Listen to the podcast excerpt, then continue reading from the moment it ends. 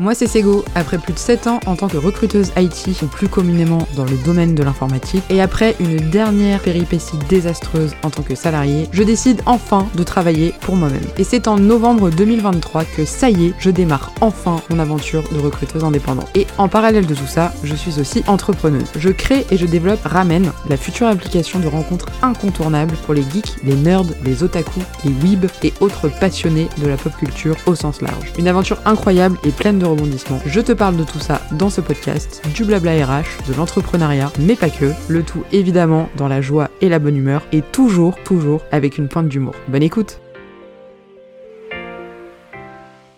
Hello et bienvenue dans ce nouvel épisode de Destination UX. Cette semaine, sujet super super important. On va parler d'organisation, on va parler de comment est-ce que on s'organise pour se lancer sereinement dans une recherche d'emploi. Ça marche aussi pour la reconversion, hein, c'est pareil. Alors déjà, c'est très très important, j'en avais déjà parlé dans un premier épisode du podcast quand je parlais encore de la partie plus euh, reconversion, c'est très important de faire un bilan sur soi-même. Je sais que ça fait très euh, développement personnel de, de bas étage de dire ça, mais c'est hyper important puisque je me rends compte et euh, je l'ai vu plusieurs fois euh, au cours de ma vie de recruteuse et aussi de ma vie personnelle qu'il y a plein de gens qui ne savent pas exactement ce qu'ils ont envie de faire. Ou alors s'ils savent, ils ont une vague idée, ils n'ont aucune idée des intitulés de poste ou de quoi que ce soit pour savoir comment est-ce qu'ils doivent se lancer, qu'est-ce qu'ils doivent exactement rechercher. Et du coup, bah, c'est très pénalisant puisqu'on patauge dans la smoule et on est vite très découragé puisque la recherche d'emploi ce n'est pas quelque chose de simple. Donc il faut commencer par cette partie introspection qui est importante. Alors je vous demande pas de faire euh, une introspection qui dure sur, sur 3000 ans, hein, forcément, c'est pas le but, le but c'est d'aller vite, mais juste de faire un point. Alors déjà de commencer par tout ce qui va être la différence entre les besoins et les envies. Donc dans la vie, on a des besoins. Par exemple, euh, manger. Typiquement, c'est un besoin simple, on a besoin de se nourrir pour euh, vivre. Une envie, ça va être j'ai envie de manger des M&M's. C'est-à-dire que c'est absolument pas vital pour moi de manger ça, mais je vais avoir envie de ça. Donc aujourd'hui, c'est important de faire la distinction de, ces deux aspects-là au niveau professionnel. De quoi est-ce que vous avez besoin? Est-ce que vous avez besoin, je sais pas moi, d'autonomie, de liberté, euh, d'avoir de la créativité, de faire partie d'une équipe? Est-ce que c'est des choses vraiment qui sont vitales pour vous? Ou est-ce que vous avez envie, moi je de travailler dans des locaux qui sont sympas, euh, d'avoir, euh, je sais pas moi, une salle de sport euh, dans votre, dans votre, sur votre lieu de travail. Enfin voilà, c'est des choses différentes. Donc vous devez, vous pouvez commencer par ça, faire une liste et se dire voilà, qu'est-ce qui aujourd'hui est indispensable pour moi? Qu'est-ce que, sur quel point est-ce que je ne dérogerai pas? Et c'est vraiment, c'est, c'est vital. Moi par exemple, à titre personnel, c'est avoir un métier où je suis autonome et avoir un métier où je peux faire preuve de créativité. Pour moi, ça c'est indispensable. D'où d'ailleurs le choix de la voie plutôt entrepreneuriale qui me permet d'avoir de la liberté, d'être autonome et de faire un petit peu ce que j'ai envie et de créer comme j'en ai envie. Donc voilà, ça c'est vraiment un besoin. Après, une envie, ça va être, euh, bah j'aimerais bien pouvoir être un petit peu euh, digital nomade et travailler d'où je veux. Voilà, c'est vraiment faire la distinction entre ça, voir ce qui est vital pour vous, ce qui est capital pour vous, ce qui est important, et ce sera déjà un premier point de départ. Ensuite, évidemment, identifier vos compétences et vos soft skills. Donc vos compétences, ça va être tout l'aspect technique. Qu'est-ce que concrètement vous savez faire? Est-ce que, je sais pas moi, vous êtes développeur, vous savez, euh, vous développez, vous codez plutôt sur, je sais pas moi, du Java ou du JavaScript ou du C++.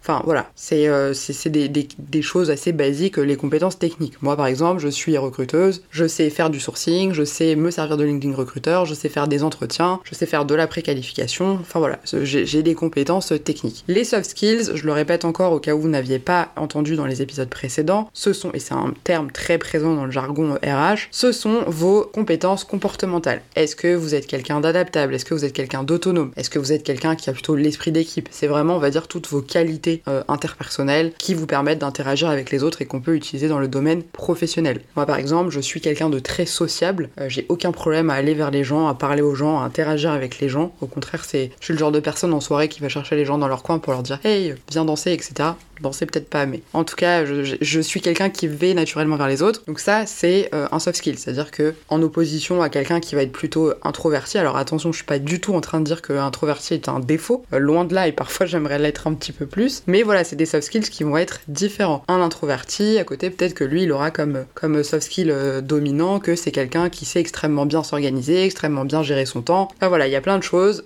à mettre en avant et ça c'est aussi important de faire le point dessus. Donc ensuite une fois que vous avez fait tout ça, vous faites un peu une liste, un espèce de brainstorm de tout ce que vous avez vu, vos besoins, vos envies, vos compétences. Là vous avez aussi des, des, des, points à améliorer, donc j'aime pas utiliser le mot faiblesse, mais c'est un peu ça. Où est-ce que vous êtes un peu moins bon? Qu'est-ce que vous avez besoin de travailler? Euh, Moi je sais que c'est par exemple l'esprit d'équipe. Alors j'ai l'esprit d'équipe mais je déteste travailler en équipe puisque je déteste que mon travail dépende de celui de quelqu'un d'autre. Donc euh, voilà, ça c'est quelque chose sur lequel j'ai besoin de, de travailler, d'apprendre à lâcher un peu du lest quand je travaille avec euh, quelqu'un d'autre que moi-même. Et c'est quelque chose sur lequel j'ai besoin de, de ou alors l'organisation. À l'époque c'était une catastrophe. Niveau organisation ça partait dans tous les sens. J'ai appris petit à petit à me cadrer là-dessus. Alors je dirais pas que c'est ma qualité principale, mais au moins je sais m'organiser correctement aujourd'hui pour pas être complètement euh, débordé. Donc ça déjà c'est un bon point de départ pour vous permettre d'avoir les clés pour pouvoir identifier les métiers sur lesquels vous avez envie d'avancer. Alors évidemment, euh, ça on, parle de, encore une fois c'est un peu de la psychologie de, comptoir, c'est-à-dire que euh, être introverti ça vous empêchera pas par exemple euh, de devenir conférencier et de prendre la parole. Alors ça sera peut-être un petit peu plus difficile pour vous que pour quelqu'un qui a l'habitude de, s'exprimer en public, mais c'est pas rédhibitoire du tout. Donc il faut pas vous dire ah bah tiens j'ai fait ma liste,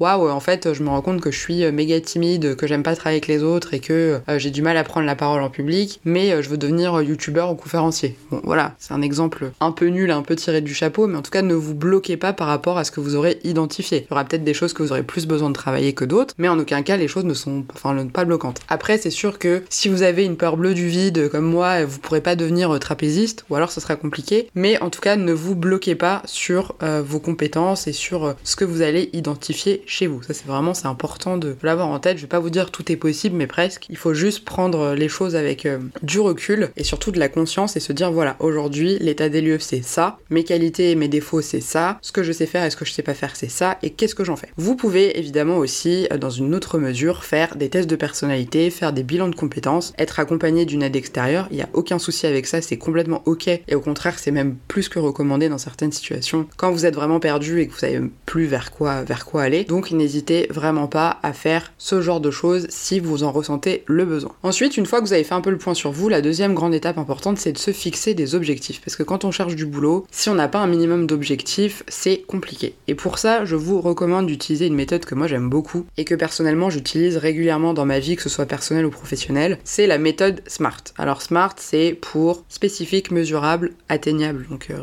réaliste, euh, pardon, atteignable, réaliste et temporel. Donc c'est la manière dont vous allez fixer vos objectifs. Donc c'est assez simple. Par exemple, vous allez vous dire ok, euh, je vais rechercher activement pendant semaines. Pendant ces trois semaines, je vais envoyer 10 candidatures par jour. Euh, ces candidatures, je vais les relancer toutes les deux semaines. Enfin voilà, l'idée c'est de vous fixer des objectifs. Alors encore une fois, il faut que ça reste cohérent. Et c'est pour ça que je parle de cette méthode-là, parce que cette méthode, elle est pas mal. Donc spécifique, on va commencer par le S. Spécifique, ça veut dire, par exemple, voilà, je décide d'envoyer tant de CV par jour. Donc ça c'est spécifique. Ou alors je décide de contacter par mail euh, tant de sociétés. Je décide de prendre mon téléphone pour appeler des cabinets de recrutement, euh, tant de cabinets de recrutement. Donc voilà, ça c'est spécifique, il faut déterminer une catégorie. Mesurable, c'est bah, évidemment euh, des chiffres, hein. c'est bête et méchant. Je décide d'envoyer 15 CV par jour ou par semaine. Je décide de passer 4 appels par jour. Enfin voilà, ça c'est des chiffres, il faut qu'ils soient mesurables, il faut que vous ayez des quantités, donc fixer des objectifs quantitatifs. Atteignable, atteignable, bah forcément, faut que ça soit atteignable. C'est-à-dire que si vous vous dites je vais envoyer 600 CV en deux semaines, c'est pas possible. Donc il faut rester dans quelque chose qui est, qui est on va dire, justement l'étape d'après, réaliste. Donc quand euh, ces deux étapes-là, elles vont ensemble, atteignable et réaliste, c'est-à-dire que clairement, vous ne pourrez pas envoyer 600 CV par semaine, ou alors vous faites que ça toute la journée, parce que c'est vraiment, c'est long. Donc il faut que ça reste quelque chose de réalisable, de réaliste. Donc par exemple 10 CV par semaine ou par jour, en fonction de votre rythme, ça peut être euh, quelque chose de complètement cohérent. Et temporel, c'est-à-dire qu'il faut que vous fixiez une date dans le temps. Comme je l'ai dit au début, je décide pendant 3 semaines intensives de ne faire que ça et d'envoyer tant de CV par jour. ça peut être 3 semaines, ça peut être 2 mois, ça peut être 6 mois, ça dépend de ce que vous recherchez, du temps que vous avez à y consacrer. Mais c'est bien d'avoir une deadline finale, c'est-à-dire de se dire bon, d'ici telle date, il faut que j'ai réussi à trouver un boulot. Alors forcément, il y a plein de paramètres extérieurs qui vont entrer en compte, on est bien d'accord, mais au moins vous avez ça en tête et d'avoir cet objectif, ça vous permet de découper en plusieurs petits objectifs pour réussir à arriver à votre goal final. Donc une fois que vous avez ça, une fois que vous avez fait le point sur vous-même, une fois que vous savez ce que vous voulez faire, ce vers quoi vous avez envie d'aller, une fois que vous êtes fixé des objectifs, vous pouvez, une étape euh, qui, se rajoute, alors ça va dépendre du type de poste que vous recherchez. Si vous êtes sur un,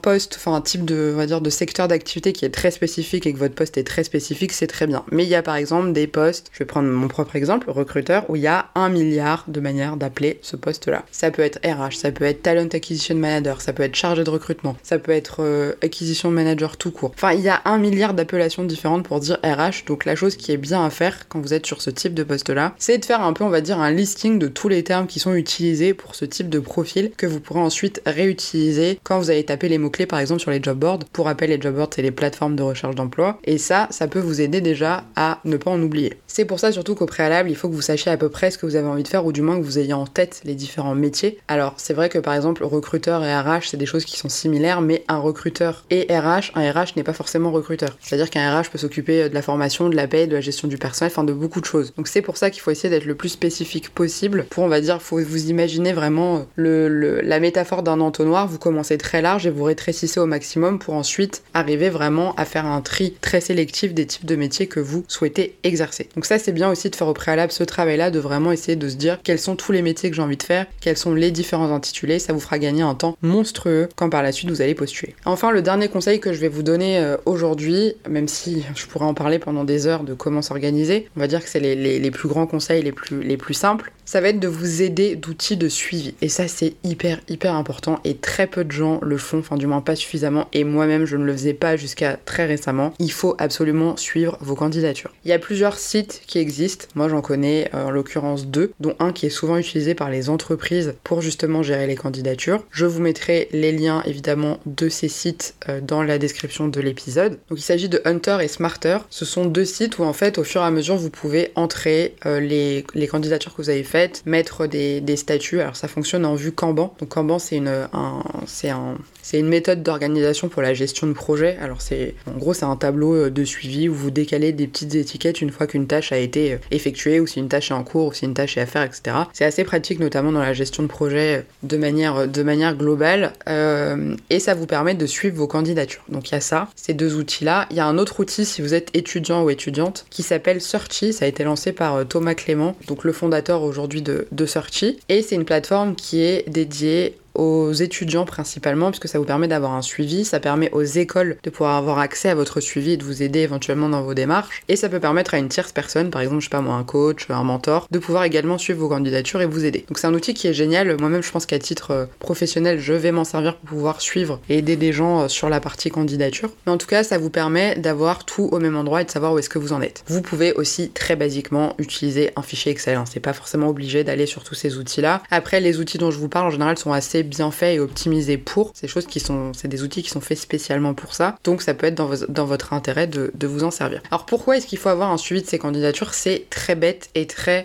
évident. C'est-à-dire que tout simplement, premièrement, ça vous permet d'avoir l'esprit tranquille. L'esprit tranquille, pourquoi? Parce que ça vous évite de vous perdre dans les candidatures que vous avez faites. Et je vais reprendre cet exemple. Moi, je, la période où je postulais beaucoup, ça m'arrivait de postuler trois fois la même offre, tout simplement parce que j'avais oublié que j'avais postulé à cette offre. Aujourd'hui, sur les plateformes de recherche d'emploi, c'est de mieux en mieux fait, évidemment pour ça. Ça vous permet d'avoir une liste de favoris, etc., etc. Mais si par exemple vous êtes à la fois sur Hello Work et à la fois sur Indeed et à la fois sur Monster, bah au moins l'avantage de ces, outils-là, c'est que ça vous permet de tout recentrer à un seul endroit. Alors ça peut être contraignant parce que ça vous oblige à aller récupérer vos candidatures un peu partout, donc c'est pour ça que vraiment je recommande de le faire dès le début, mais ça vous permettra d'avoir tout au même endroit, de savoir où vous en êtes, de gérer vos candidatures, de savoir quand relancer, ce qu'il faut, c'est bien connu, il faut relancer ni trop tôt ni trop tard RH, il y a un moment, on va dire, un peu optimal pour ce genre de relance, et donc ce tableau-là, ces tableaux-là, ça vous permettre ce suivi. Dans le cadre de mon exercice professionnel en tant que RH, j'ai vu ce que j'appelle moi les postuleurs fous. C'est des gens qui vont postuler 15 fois à votre offre. Alors en général, c'est des gens qui de manière générale postulent à tout ce qu'ils voient passer sur les, job boards. Ils sont un petit peu excessifs dans ce qu'ils font, mais ça arrive qu'ils postulent 14 fois à la même offre, et honnêtement, c'est une plaie pour les RH parce que ça vous pollue votre, votre, boîte, votre boîte de candidature. Déjà qu'on en a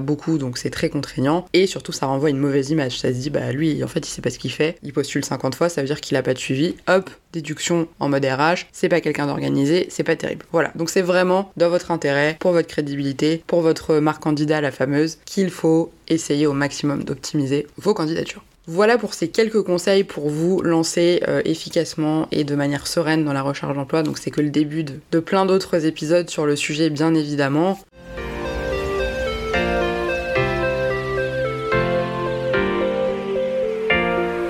J'espère que cet épisode t'a plu. Si c'est le cas, tu connais la chanson, n'hésite pas à me laisser un commentaire, une note ou une étoile sur ta plateforme d'écoute préférée. C'est la meilleure reconnaissance pour mon travail, alors je t'en remercie mille fois. Je te souhaite, en fonction de l'heure de ton écoute, une bonne journée, une bonne après-midi ou une bonne soirée et je te dis à très vite pour un prochain épisode. À bientôt